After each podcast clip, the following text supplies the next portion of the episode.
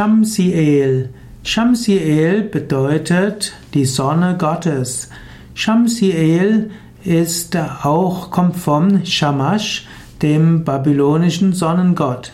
Und Shamsiel mag deshalb der Sonnenengel sein, so wie Shamash der Sonnengott war.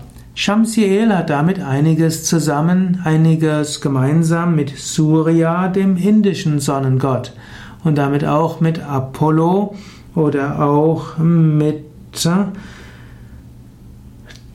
mit dem griechischen Sonnengott oder auch Re oder Amun-Re, all das sind Sonnengötter. Also Shamsiel, einer der Sonnenengel. Shamsiel soll den Menschen auch die Lieder der Sonne gezeigt haben und gelehrt haben. Shamsiel spielt eine Rolle auch im Zohar, Z-O-H-A-R, einer wichtigen Schrift aus dem, aus der Kabbalah, der jüdischen Mystik, der jüdischen Geheimwissenschaft. Und im Soha heißt es, dass Shamsiel einer der Wächter war des Garten Edens, nachdem Adam und Eva herausgeworfen wurden.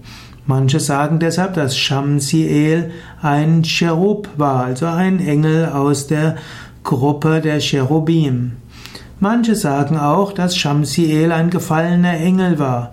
Und wiederum wird gesagt, dass er ein Herrscher über den vierten Himmel war und dass er an der Seite Gottes kämpft. Shamsiel hat also viele verschiedene Bedeutungen.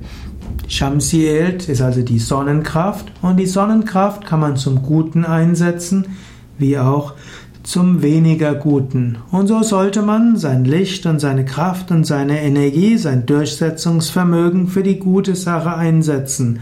Und das Ziel heiligt nicht die Mittel.